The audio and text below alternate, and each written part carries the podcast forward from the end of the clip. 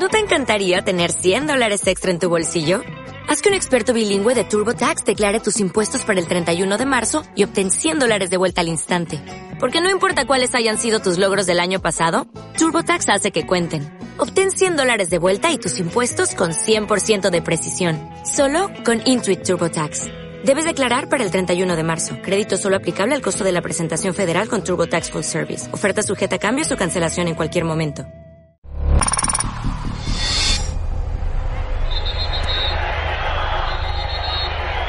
Una cosa yo no quiera, otra cosa que el pueblo, el pueblo me obligue. Llevo años denunciando la corrupción del mar. Y el sol se va a esconder y la luna se va a escapar. Porque ya es demasiado.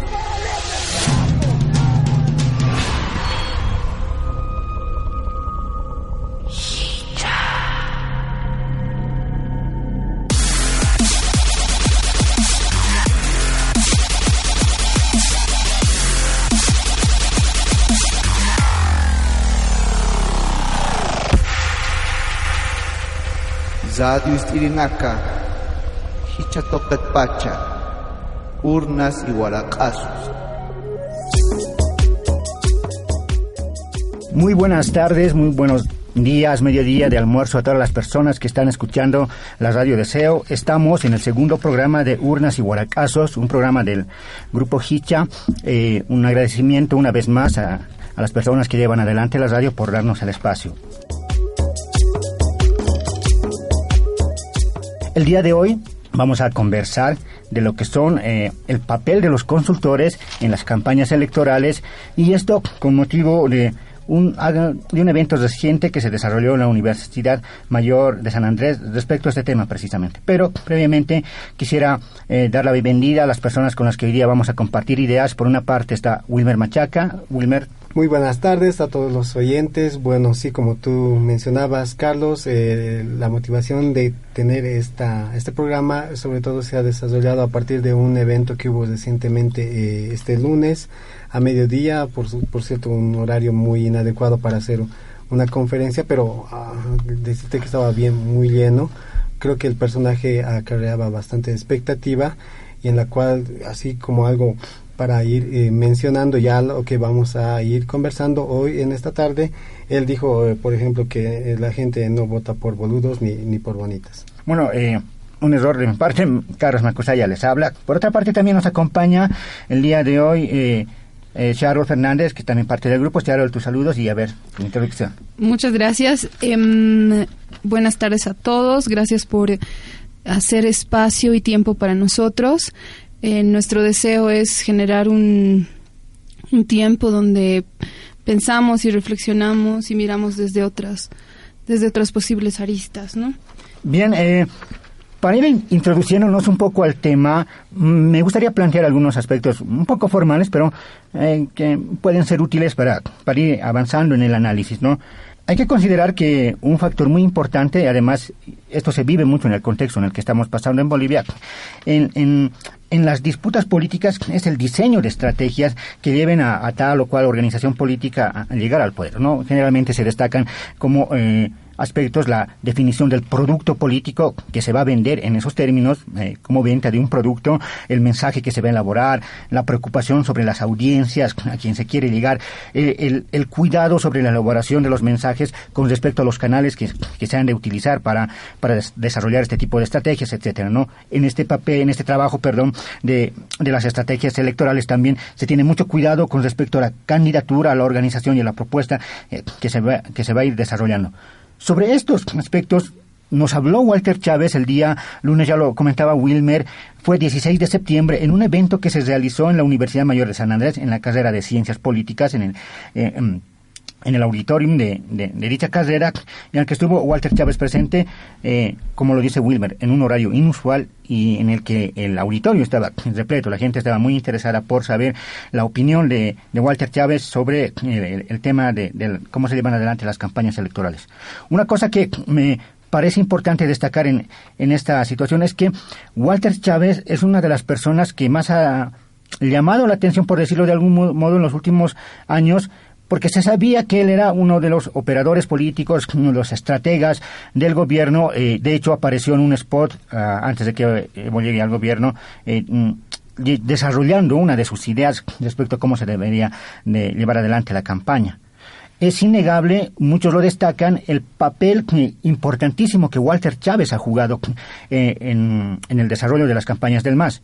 Incluso en, el evento del que les comentamos, él afirmó que todas las campañas en las que él participó las ganó, excepto una, eh, que fue eh, la que asesoró en Beni, con la candidata del MAS, Jessica Jordan, si no me equivoco, y fue la única que perdió según él. Destaco el hecho porque nos muestra por una parte desde la perspectiva de Walter Chávez, cuál es su papel en el proceso político boliviano. ¿no? Él se presenta como la persona que construyó la estrategia, las estrategias electorales que además lo llevaron al poder.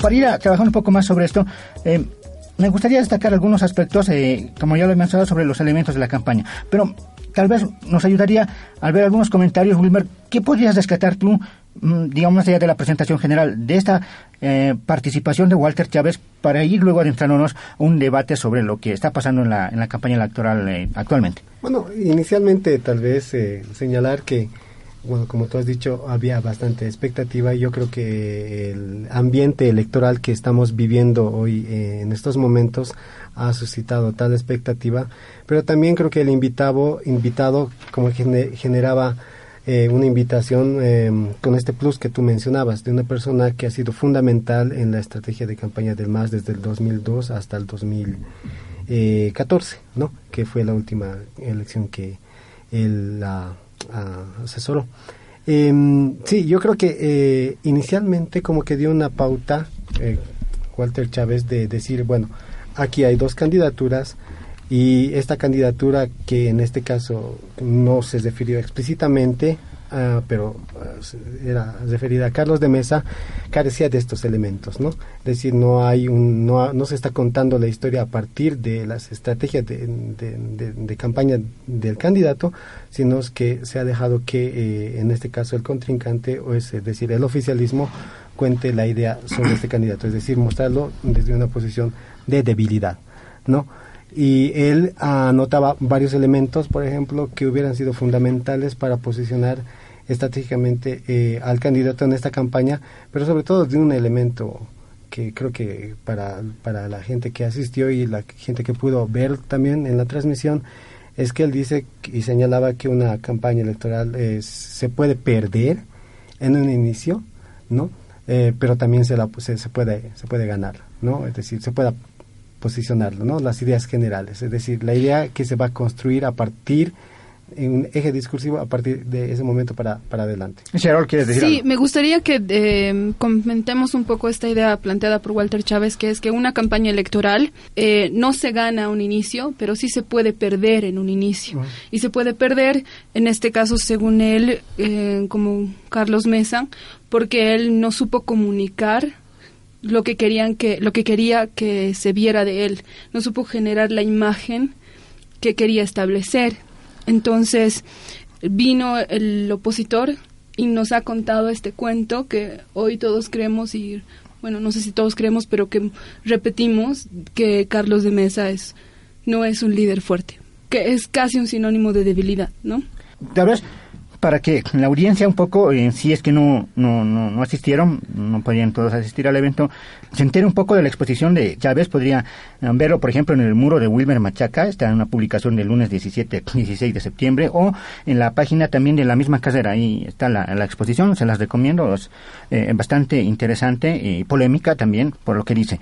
Yo, yo destacaría para ir entrando un poco luego en, cuestiones más específicas, la manera en que empieza Chávez a su exposición. Empieza, digamos, no, no, no, no empieza directamente, no, pero eh, caracterizando los rasgos, él decía, de un personaje boliviano, destacando, hizo esto, hizo esto, hizo esto, y resultaba que era Carlos Mesa, y contrastaba esos elementos positivos, y él decía que podían trabajarse en una campaña, con los contrastaba con lo que más bien había pasado, que no se los había trabajado, ¿no? Es decir, había un potencial, no se había construido una narrativa a partir de ese potencial y se, en, ese, en esa situación se dejó el eh, como la cancha para que el gobierno construya su versión de, de mesa, ¿no? Como el candidato débil. Eso fue un, un factor. Lo que ha hecho Walter Chávez es mostrarnos en unos cuantos minutos lo fácil que era tomar a alguien como Carlos de Mesa y construir una imagen de poder, una imagen de alguien que sabe hacer las cosas y que genera resultados. Lo ha hecho simplemente así con cinco ideas básicas. Nos ha dicho, este señor a los 17 años se hizo de un programa de radio en Radio Cristal, en Radio Cristal donde... Eh, Em, tuvo que convencer al dueño. Nos ha, nos, ha contado una historia de triunfo de alguien sumamente joven. Luego nos ha contado de alguien que ha ido a salvar el fútbol boliviano y ha vuelto con el fútbol de altura cuando la FIFA quería vetarnos. No sé, nos, ha, nos ha contado una historia de éxito innegable con hechos que lo podía contar una, una campaña en un spot o en dos y que fácilmente hubiera establecido a este candidato como alguien como un líder fuerte, como alguien en quien podemos confiar y como alguien que, que ha manifestado resultados para su, para su país.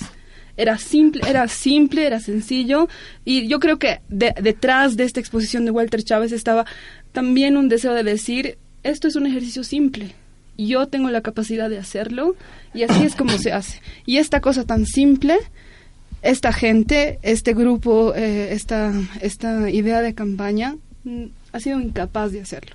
Bien, em, digamos eso como presentar una de las ideas fuertes que Walter Chávez presentó en esa ocasión.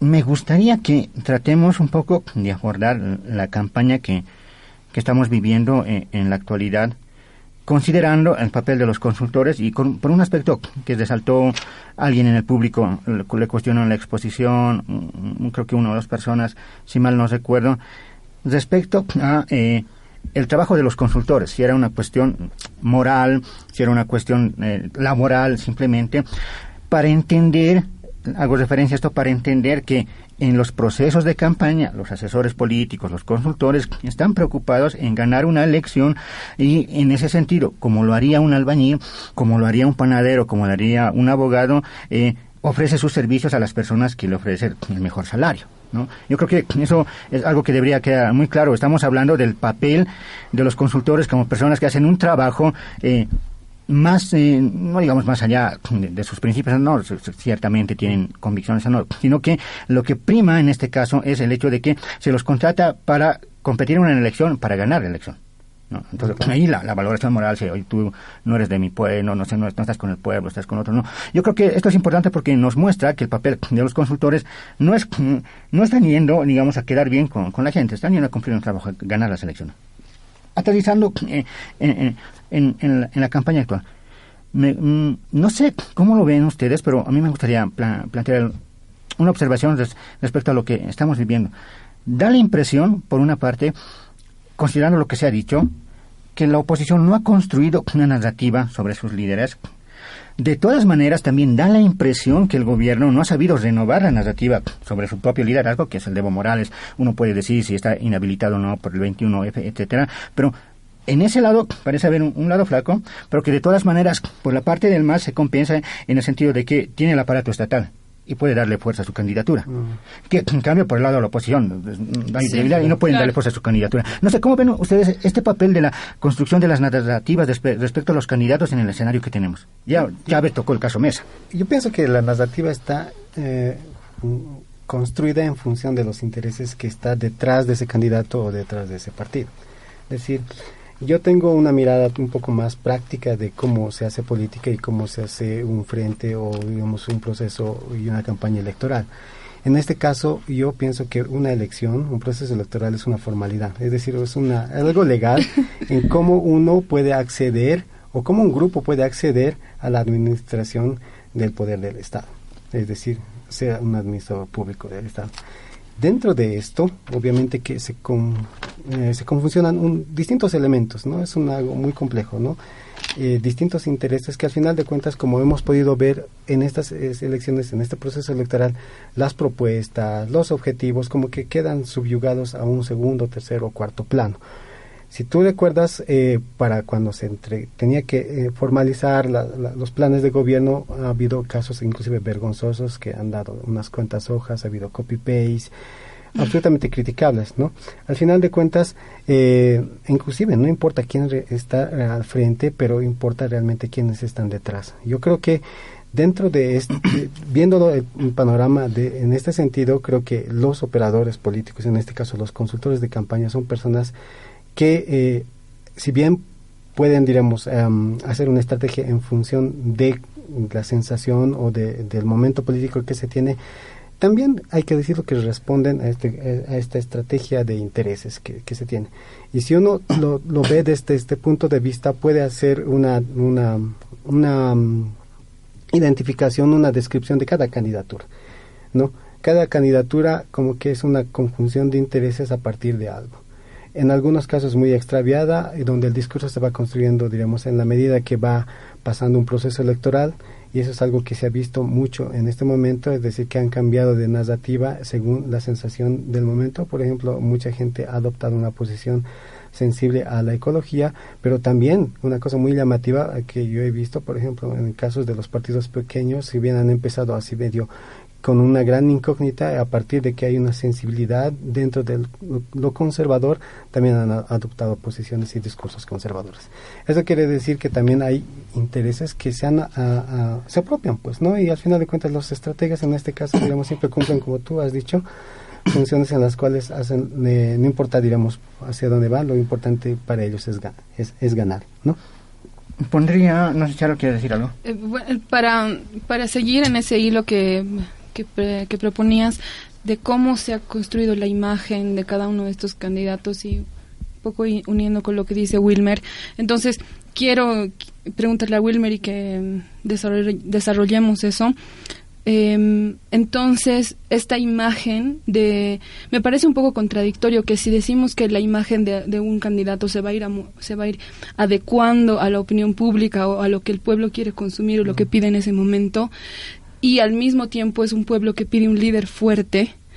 Em, es un poco contradictorio porque alguien que va cambiando de color y de tono de acuerdo a lo que siente que debe decir no va a ser recibido como un líder que genera fortaleza, ¿no? Absoluto, y ese es el caso, en este caso tal vez del ejemplo que se ha tomado en el, cuando hemos empezado a conversar, el ejemplo que dio eh, Walter Chávez. No se hizo esto con este candidato pero hay que también tomar en cuenta es por qué no se hizo. No creo que sea la la, ah, ingenuidad, yo pienso que en el imaginario del asesor, como tú dices, yo pienso que en el imaginario de la, de la población está el referente de, de, de este candidato, en este caso que es Carlos Mesa, pero como sinónimo de debilidad, no necesariamente por los éxitos que pudo haber tenido que la gente desconoce, sino por su gestión o por su paso como como, como presidente o ex vicepresidente de un gobierno que en, en la sensibilidad de, de, la mayoría, tal vez aún de los bolivianos, es, es trágica, ¿no? Entonces, eh, ¿cómo puedes ir contra eso, digamos, no? Aún queda, creo que, un elemento muy fuerte, yo creo que en, en ese candidato. Entonces, yo creo que em, en este caso, en la, como no has construido, digamos, una, una, un posicionamiento, una idea de tu candidato, al final de cuentas vas cambiando de estrategia varias veces, y este es el caso de, Carlos de Messi, de Comunidad Ciudadana. En un principio, digamos, era su eje muy claro en de ser tal vez la representación de todas las plataformas del 21F, ¿no? Eh, decir, luchar contra la democracia, pero eso también ha ido cambiando y ha tomado una posición de ser una estrategia y un discurso más sensible con eh, la defensa de la mujer y el ecologismo. Pero eso no ha sido suficiente. En algún momento inclusive toma una opción de decir que, bueno, no todo lo que se hizo en el gobierno fue malo. ¿no? Y, decir que eh, lo malo ha sido la corrupción, lo malo ha sido, digamos, el narcotráfico, y toma una opción de, eh, de arremetida, digamos, de, de, tomar, digamos, la, la, iniciativa de generar, es decir, hay que debatir, ¿no? Le desafío a Evo Morales al debate. Es decir, si tú ves, ha habido cambios, distintos cambios. No es una campaña consistente. No ha sido una campaña consistente, ¿no? Entonces, eso denota lo que, lo que me estabas preguntando, ¿no? Yo, yo añadiría algunas observaciones. un detalle muy importante y, que se, se, suele mencionar en esto de, de, estrategias y marketing, que la construcción de la imagen es lo que tú comentabas, algo que podría parecer contradictorio si cambias o no, pero no es una construcción inmediata, digamos, eh, no convence a nadie que Evo Morales se convierta, digamos, en ecologista, promueva unas cosas, no convence, pero sin embargo, si trabajas una imagen previamente, con un tiempo de anticipación, en función de un proceso electoral, entonces vas posicionando la imagen. Yo creo que eso, eso ha fallado en el caso de, de, Mesa. No sé, no hubo un trabajo previo de la imagen. Más allá, y eso debería, no sé, yo siendo Mesa diría gracias, la imagen que le construyó el gobierno como alguien que fue eh, parte importante de la comisión que representó a Bolivia en esta demanda por el mar. Hubo una construcción de la imagen, pero que no dependió de iniciativas, o por lo menos las, más importantes no fueron las de mesa. Pero, por otro lado, me llama la atención yendo a otras candidaturas.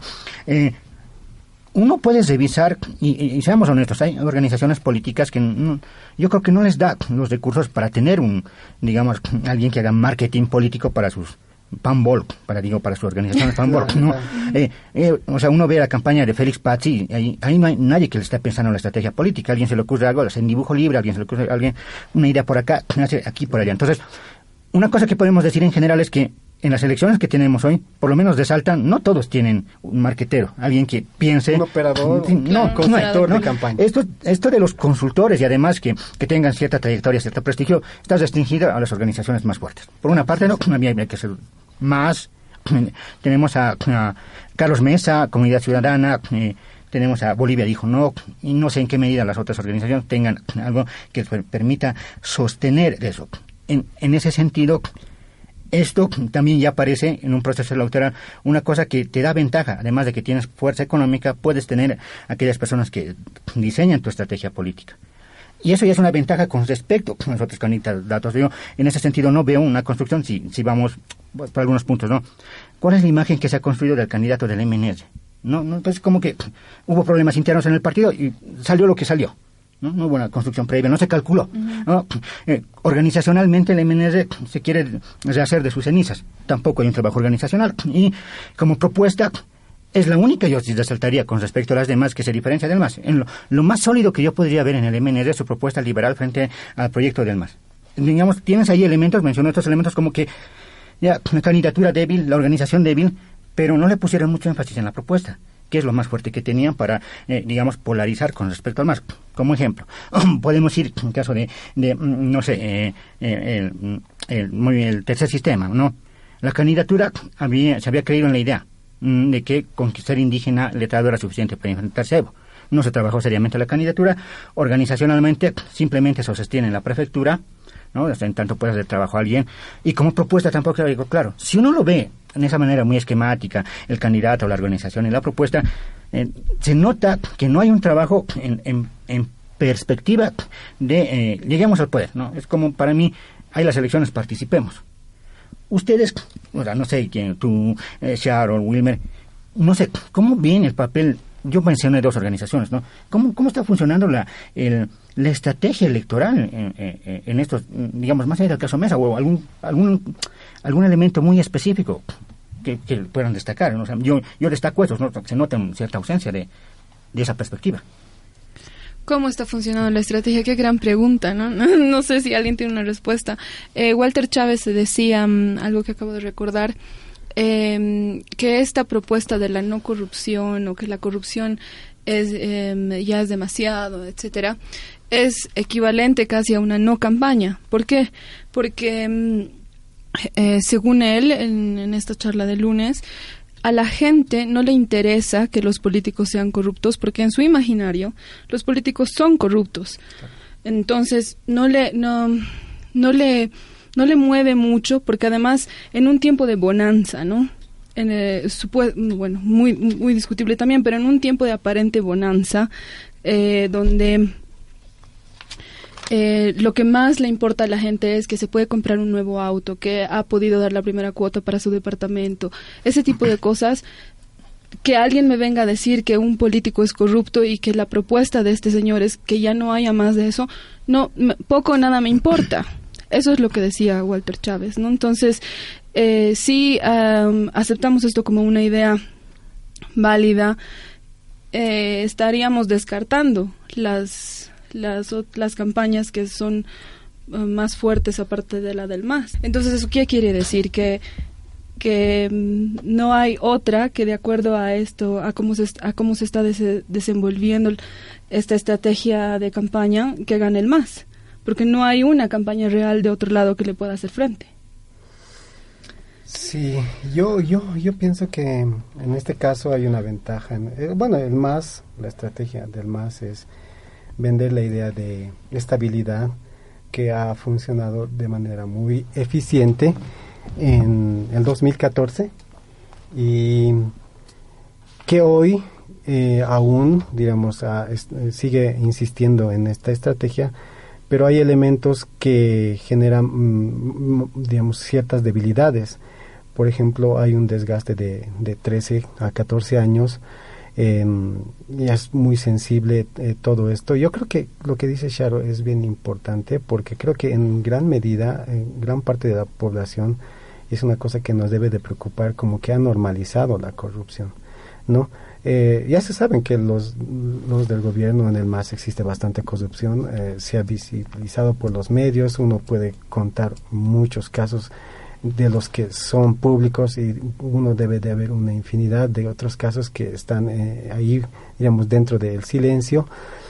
Pero yo creo que también en ese sentido quien, quien ha jugado como estrategia, mm, como dar un discurso sobre lo moral, es un poco peligroso porque si vas a utilizar un discurso como candidato desde, una, desde un punto de vista moral como el que hizo tal vez en este caso Carlos de Mesa o tal vez Oscar Ortiz también, manos limpias, eh, todas estas cosas, eh, ¿cuál es el riesgo de que puedan también utilizar, decir, tú que te, te mostrabas como una persona sumamente limpia, correcta, y que puedan encontrar indicios de corrupción o de que ha habido malos manejos en tu gestión. Entonces, como que el peso que cae más fuerte, digamos, ¿no? Em, yo creo que ese ha sido un gran error, pero como tú dices, eh, hay distintas estrategias, no, no necesariamente a partir de consultores políticos, pero yo veo que, por ejemplo, en el caso de Chi, ¿no? Mm. de Chi, le ha sido fácil entrar en el imaginario de las personas por ser una persona desconocida. Yo creo que no, era eh, como, como se dice, es decir, los actores políticos ya los conocemos, muchos están desde hace bastante tiempo. Yo creo que la ventaja que tiene, aparte, digamos, del respaldo que puede tener de un conjunto de iglesias y cierto apoyo que pueda tener inclusive desde el exterior, es que es nuevo, no es un rostro nuevo. ¿no? Es nuevo y además ha tocado un tema demasiado sensible, ¿no? Claro. Entonces, eh, vas eh, construyendo tu estrategia en la medida de también qué es lo que representa tu candidato. Es decir, eh, las elecciones y las candidaturas no dejan de ser caudillistas. Es decir, la estrategia se construye en función de, la, de tu candidatura. Y en función de tu candidatura, como que vas dando lineamientos y narrativas. Este es el caso, por ejemplo, tú mencionabas de Félix, el líder indígena, en el caso de de la Zunina es la candidata mujer y cada quien desde sus espacios como que ha lanzado ciertas pautas de, por ejemplo, de decir hacia dónde está yendo, ¿no? Es decir, por ejemplo, yo quiero pena de muerte. Si tú analizas las candidaturas que están de la mitad para abajo, la mayoría ha tenido como que propuestas muy atrevidas, ¿no? Es decir, pena de muerte, eh, convertir, diremos, la, el museo de, de, de Orinoca en cárcel, o, cosas así, ¿no? Digamos, o armar, digamos, a, a las mujeres o despenalizar eh, la marihuana y todo este tipo de cosas, ¿no? Es decir, buscan encontrar eh, o desenmarañar eh, en qué consiste tal vez este porcentaje de electores indecisos. Creo que esa es la incógnita, qué es lo que quieren, hacia dónde están yendo una, cosa que suelen eh, recomendar los expertos en, en, campañas, marketing, ¿no? Y que es muy obvio. Hay que hacer una campaña partiendo con una investigación, porque es la investigación la que va a permitir este público es esto, este público es lo otro. Hago mención a este punto porque me da la impresión, por una parte, por el lado del MAS, que el trabajo previo a, la investigación mm, si lo hizo es deficiente. Y si no lo hizo, no sé, sería muy, muy, muy entendible lo que está haciendo. O sea, no se nota que eh, haya una construcción discursiva respecto a los públicos. O sea, estos son los intereses de los públicos, lleguemos a los públicos. Para ir cerrando eh, esta parte, y en el lado de la oposición, algo parecido a lo que decías de, eh, de los candidatos, sus discursos, ¿no? A mí, por ejemplo, en Carlos Mesa me llama la atención que su retórica más bien parece responder a, al grupo muy cerrado al que pertenece y no tener una lectura de los distintos grupos. Y por lo tanto, mm, grupos focales, decir cuáles son sus preocupaciones y cómo llegó este público. Y me da la impresión que ahí está su límite. No hay un acercamiento, un trabajo de campo eh, minucioso que le permita ampliar su, eh, su nicho electoral. No sé, por lo pronto lo, podría dejar ahí para retomar el tema. Urnas y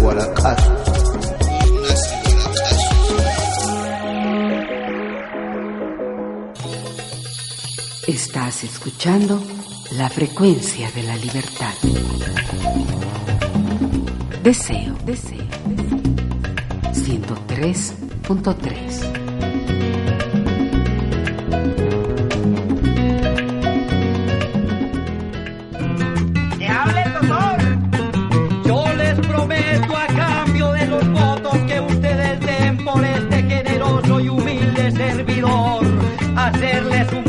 aquí en el pueblo. Pero es que aquí no hay río, doctor. No se preocupe, compartidario, que también se lo podemos hacer. Votar rima con vomitar. Un programa sobre el proceso electoral. De lunes a jueves, de 9 de la mañana a 11 de la mañana. Con María Galindo. Los políticos de ahora están en nada, pues este pueblo no les quiere creer. Todos sabemos que después de elecciones, ya ni en película los volvemos a ver.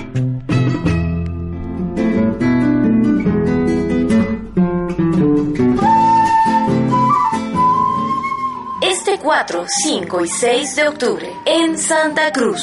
Mujeres Creando te convoca al Encuentro del Feminismo Kunumi. 10 talleres a elección y una conferencia central. Costo 30 bolivianos. Incluye almuerzo y materiales. Inscripciones en la Virgen de los Deseos, Avenida 20 de Octubre, número 2060 y en Santa Cruz, en Los Deseos de la Virgen, calle Arenales, número 284. Queremos todo el paraíso. Camba, yo no te quiero aquí dentro, porque es mi vida y mis sueños por los que voy a luchar. Niña, supera todos tus miedos, recoge todos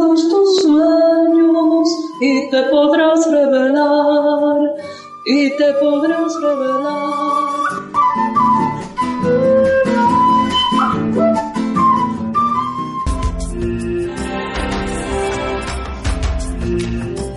Deseo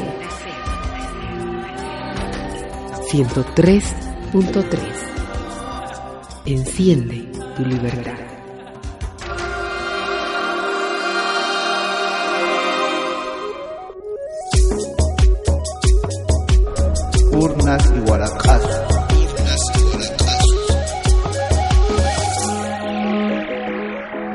Vamos a retomar el hilo. Estaba planteando que eh, una de, las cosas que se suele recomendar en los trabajos electorales, en, las campañas electorales, es el trabajo previo, de investigación que te permitiría saber cuáles son las preocupaciones, a qué temas la gente son sensibles en una determinada situación, en, digamos, eh, política, coyuntural, y a partir de ello poder elaborar un mensaje que te permita llegar a determinados públicos. Podrías tú segmentar a ver, a este público le gusta esto, a este público está más interesado por esto, o se preocupa más por esto otro. Hago referencia a esto porque me llama la atención que, eh, por ejemplo, dos cosas. Una es que eh, en cierto momento Samuel Doria Medina, cuando aún perfilaba su candidatura, solía salir en, los spots desafiando a Evo. Evo, señor Evo, venga a debatir. Me parece una, falta de tino y uno debía preguntarse quién era el asesor ahí. Porque de repente luego, cuando Carlos Mesa oficializa su candidatura, hay un momento en que lo, lo, invita a debatir a Evo Morales. Y desde mi punto de vista, eso responde más a una mirada sesgada del asesor. Esto es lo que tú deberías hacer. Se puede ver esta mirada sesgada también en, esto de banderar el 29. O, querer eh, polarizar el escenario político entre dictadura y democracia.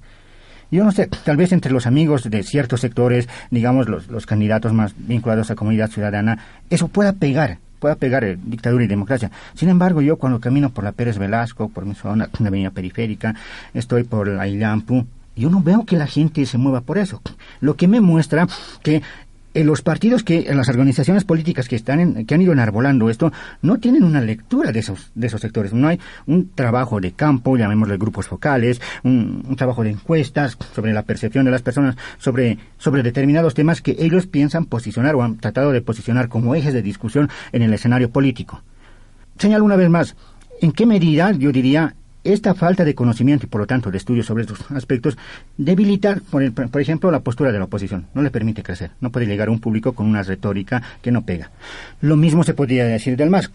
¿Cómo llegar a una otra generación está creciendo, sus- los hijos de sus votantes más fieles ya están entrando a la, a edad de votar, están votando con otras perspectivas y no hay tampoco, no, no se nota en el gobierno un, alcance mm, a, a esa población. ¿no? Me interesa resaltar, ¿Notan ustedes falencias respecto al, de conocimiento, respecto de estudio, de trabajo de campo sobre los electores de determinados sectores poblacionales en, en las- en estas elecciones? Para mí es muy- a mí me parece, puedo estar equivocado, muy claro, en el MAS, en la oposición, que mm, le fallan en, en muchos de sus mensajes. Sí, yo pienso que no hay trabajo de campo, es decir, no hay estudios. Y yo creo que sí hay un acercamiento a una población, a las caminatas que se hacen, van a mercados. Yo creo que todo lo hacen no en función de conseguir resultados de contacto, de compartir con la gente, sino lo hacen en función de cómo transmitir es, ese momento en una imagen o en un video para las redes sociales. Sí, yo, yo estoy... Co- co- complementaría eso para plantearte una, una pregunta. No, podríamos decir que da la impresión que uno de los errores en, eh, en algunos partidos ha sido en esta campaña eh, el reducir lo electoral al trabajo de redes. No es que no sean importantes, pero parece en muchos casos que se redujo. En- Totalmente, estoy con esta idea del anterior programa había señalado, inclusive con algunos datos que dentro del padrón electoral solamente algo alguito más que la mitad es una población internauta. Y pero en el imaginario de nuestros políticos, de la gente que está en campaña, como que las redes sociales lo es todo. Y, más allá, diremos, de que eh, bueno, no hay propuestas, no se dan lineamientos, pero sí tienes que mostrarte eh, en, en en función de lo que es sensible en este momento en las redes sociales. Pero te decía esto porque un- si hay una, una pérdida, digamos, muy notable, no solo- en estas elecciones sobre todo, es ese trabajo de calle, ese, ese contacto con la gente que se tenía mucho antes, ¿no? En anteriores procesos electorales, los comandos, es decir, las casas de campaña. Había un montón de casas de campaña, hoy no. Sí.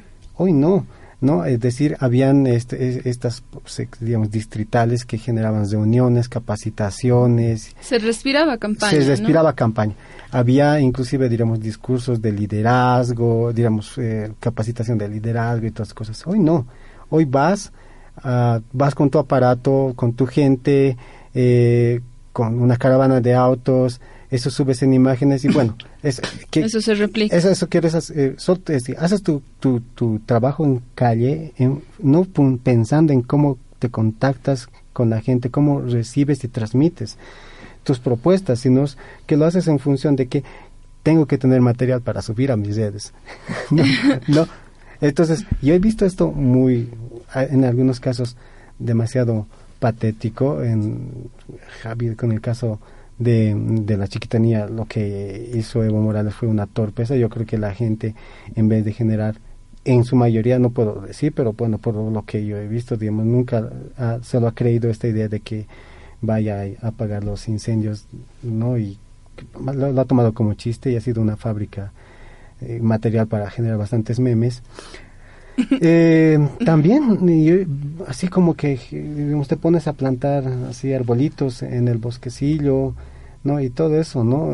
Y ha habido gente que inclusive a ciertas declaraciones de uno o de otro candidato, o tal vez por mostrarte, por ejemplo, tomo el caso de, de, de- de Félix, ¿no? De sus declaraciones sobre que las, las mujeres eh, tienen que ir con sus esposos al trabajo, ¿no? Mm. Em, yo creo que creo que pegó tanto tan tanto en, la estructura me imagino del partido. Y así te digo yo que sigo las redes vi un descenso abrupto en sus cuentas a partir de ello.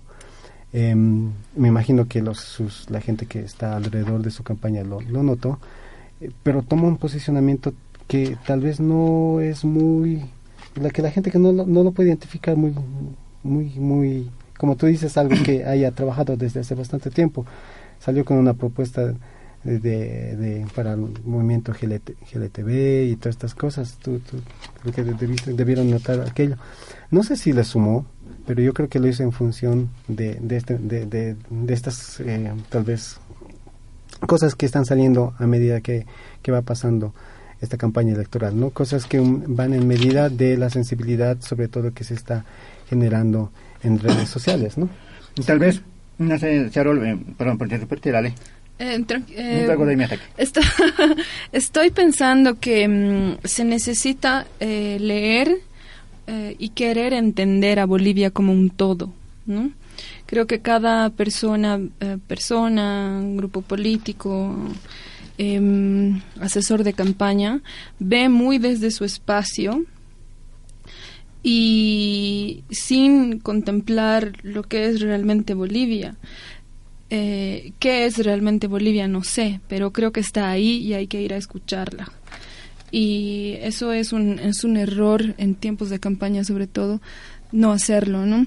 Y por otro lado, siento que lo que no es genuino es evidentemente no genuino. Entonces, ahí está Evo Morales tratando de apagar haciendo al que no es una pose es una, Es una pose, es una pues, pose evidentemente. torpe. y, y la gente siente lo que no es genuino Claro. y reacciona como es normal.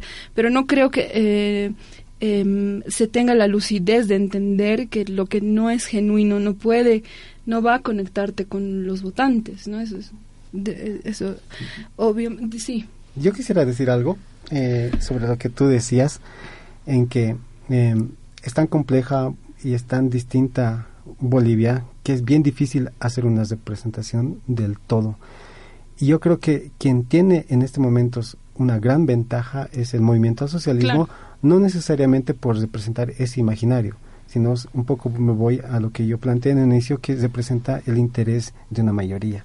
En este caso, eh, para que se constituya una fuerza de ese carácter nacional, tendrá que pasar por el proceso que pasó el MAS desde 2002 al 2005, ganar municipios, tener una estructura nacional, llegar a tener, digamos, una bancada parlamentaria, si es gobierno mucho mejor, el MAS está 13 años, entonces es una estructura, es un aparato, es decir, si tú ves ahí, el MAS no está yendo a convencer a las personas que realmente van a votar por él, porque al final son personas que dependen económicamente de él. Y si hay candidatos, digamos, que están en, si tú ves, hay la mayoría de gente que ha quedado relegada o en alguna medida se distanció, se alejó por X o Z motivo, está yendo a apostar al mejor, al- a, la, a la mejor opción. Es decir, si tú, y uno puede ver, por ejemplo, la mejor opción o la no tan mala Claro, Wilmar, Wilmar Cardoso, el, el que recién salió en, en unas grabaciones, ¿no? Wilmar Cardoso está eh, desde el 2002 en la política como diputado del MIR, después fue de Podemos, después fue de eh, esta unión de entre Unidad Nacional y Demócrata, todas estas cosas. Hoy está candidato de comunidad ciudadana y en el cual se da una grabación ebrio, ¿no? Dicen, ¿no? y todas esas cosas. Y así como él, te puedes encontrar un montón de personajes como este señor Oblitas, que es de la circunscripción 6 en La Paz de Comunidad Ciudadana, que, bueno, era MNRista, adenista. Mm. Es decir, la gente se va a la mejor opción en la cual puede tal vez tener cierta oportunidad. Pero aún así, digamos, ¿no? Porque es, es difícil, digamos, estar en, en, en los partidos que tú tienen mejores opciones. Hay igual tipo de disputas y peleas en los partidos que no tienen ninguna opción de, de ganar y es más de desaparecer. Yo creo que es una, una suerte de competencia, de decir, de currículum, ¿no? es decir, he sido candidato, es decir, lo he logrado, ¿no? Y invierten.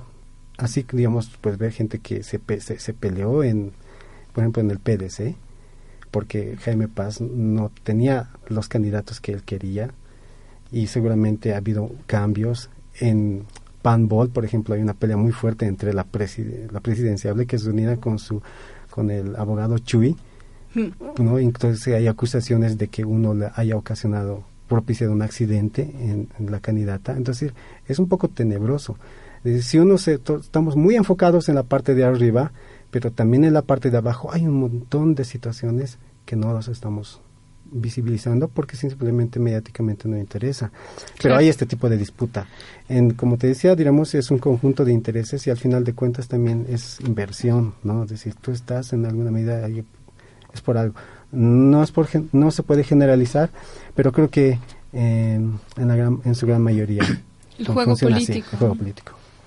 Bueno, em, me, me vino una observación, la, la- la- también como comentario de lo que decía eh, Walter Chávez. Él decía, él comentaba que fue en, un evento que se hizo sobre fake news, si no me equivoco, el 2018 en, eh, en la UNSA, y estuvo ahí Walter Chávez junto a Amanda Dávila, y él comentaba que él eh, participó en una campaña en Argentina y que no había expuesto a su candidato a las redes porque eh, ya estaba posicionado además. Bueno, hago mención al caso porque eh, eh, creo que hubo, ya lo han comentado, Wilmer lo has comentado, una falencia ¿no? respecto a esa confianza ciega que la campaña ahora se reduce a las redes y se dejó, lo, lo- lo han hecho notar ustedes, eh, el tema de las casas de campaña, las distritales, etcétera, etcétera. Haciendo un conteo de, de las elecciones, hemos tenido alrededor de 13 elecciones desde que Evo Morales gana, el 2005, eh, luego la Asamblea Constituyente el 2006, un referéndum autonómico, por mencionar otros, eh, me viene el 2011, las elecciones judiciales y demás. Todo, un- unos procesos electorales que todos tenían su tónica respecto a la campaña electoral, que, pero sin embargo, lo que me llama la atención de, de- de la actual campaña es este vacío de, de la campaña de calle y la fuerza más bien en las redes. Y mi comentario con respecto a lo que decía además Walter Chávez es que, y creo que lo hemos notado muchos, ¿no? Eh, la, ah, las redes sirven para generar emociones, para desgastar al rival, para atacar, pero no para sumar. Claro. No, no, no da la impresión que... Para destruir. Sí, no, no da la impresión que se haya sumado. Bueno, eso, eso quería, quería comentarlo. Por otra parte, ah, me, Charo, no sé, no quiero... Sobre eso que es- las redes sirven para destruir, eh, eh, creo que es digno de comentario tal vez para otro tiempo, pero si tuvieran tanto poder destructivo, no creo que Evo Morales habría sumado puntos en la última encuesta después de lo de la chiquitanía y el Amazonas. No sé qué tanto pueden realmente desarticular las redes si esto estaba tan fuerte y se sentía una rabia, se sentía impotencia, se sentía muchas cosas que no se han traducido. No sé cuál realmente No, es pero ahí poder podemos, de las redes. podemos matizar el tema de, de los públicos, la llegada, quienes usan, no, hasta quienes pueden llegar, cómo se que genera tu círculo de, de contactos, de amigos y, y lo que te va a llegar en, en- en notificaciones y, y lo que vas a ver en tu muro.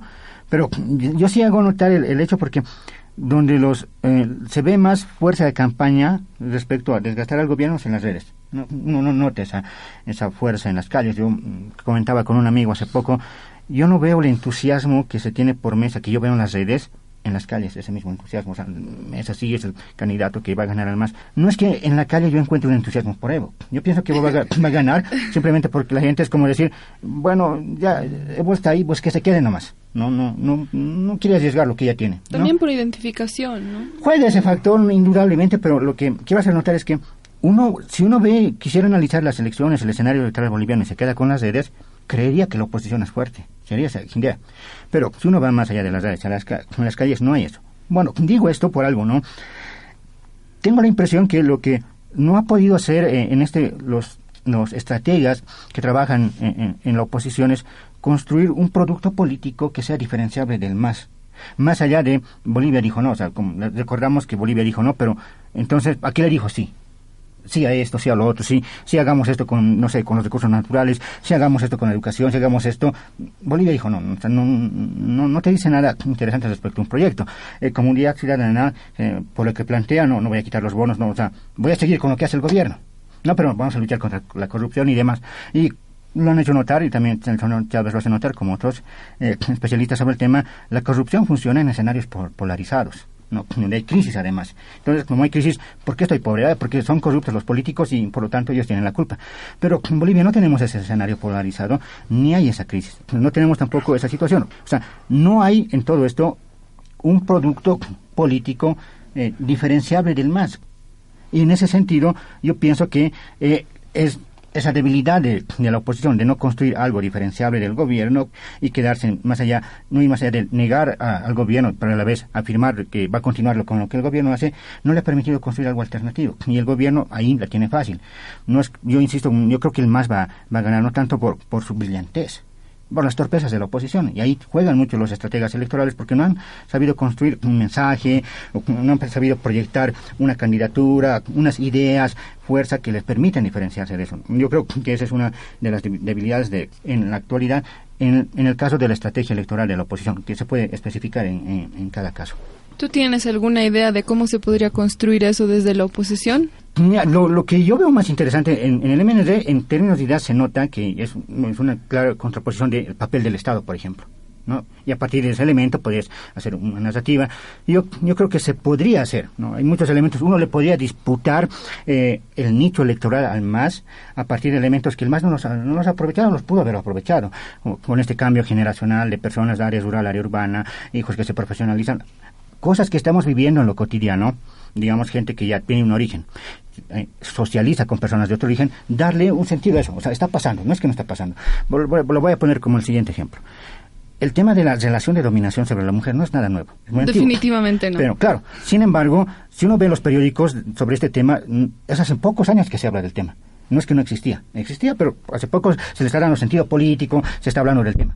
Muchas cosas estamos viviendo hoy y que se le podría dar sentido político en la disputa, en este caso por el, por el gobierno, eh, que están sucediendo y la gente no lo hace. O sea, ahí es, deberían estar los consultores, los investigadores, hey, esto está sucediendo, esta gente se está articulando de esta manera y esto le podríamos dar un discurso, un mensaje que podría pronunciarlo, esta, podría representarlo esta organización y este candidato podría pronunciarlo porque Evo no lo hace, no, la oposición no lo hace, me refiero a lo que muchos le llaman clase media, no, no, me convence, técnicamente se puede discutir eso, pero, o sea, hay un nicho electoral muy importante que, desde mi punto de vista, en su mayoría va a votar por el MAS, no tanto por, no tanto por convicción, sino casi por designación, bueno, es lo que, es lo que hay, porque tampoco me da certeza Mesa ni Ortiz.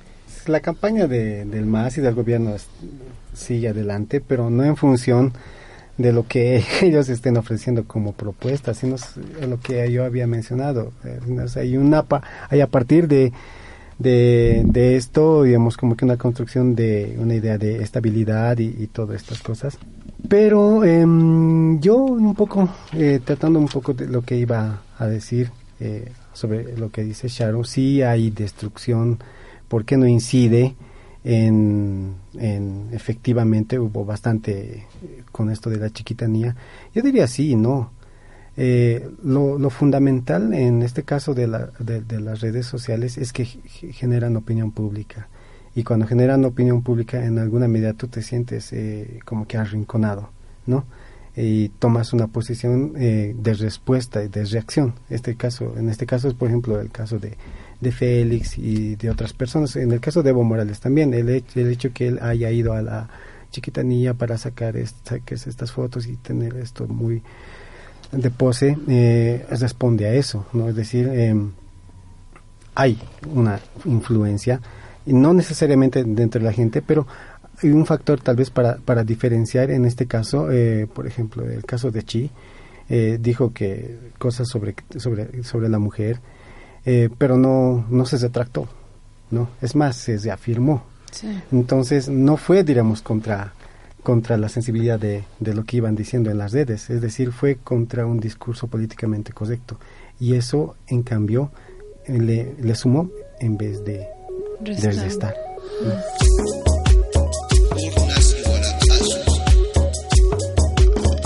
Bien, eh, nos gustaría continuar, en, eh, queremos seguir hablando sobre el tema, pero nos toca despedirnos. Eh, hemos hablado el día de hoy sobre los consultores y las campañas electorales. Agradecemos la, gentileza de las personas que nos escuchan. Este es el programa Urnas y Huaracazos del Grupo Hiche. Hemos estado con Wilmer Machaca, Charlotte Fernández, yo soy Carlos Macusaya y los esperamos el siguiente sábado.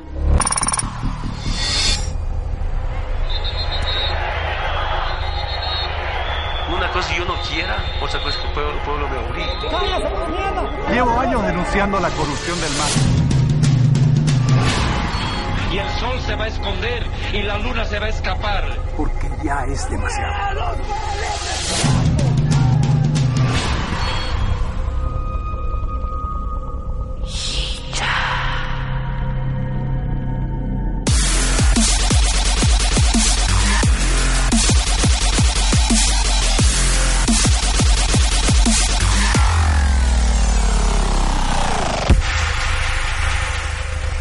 Radio Istirinaka, Hichatoket Pacha, Urnas y Huaracazos.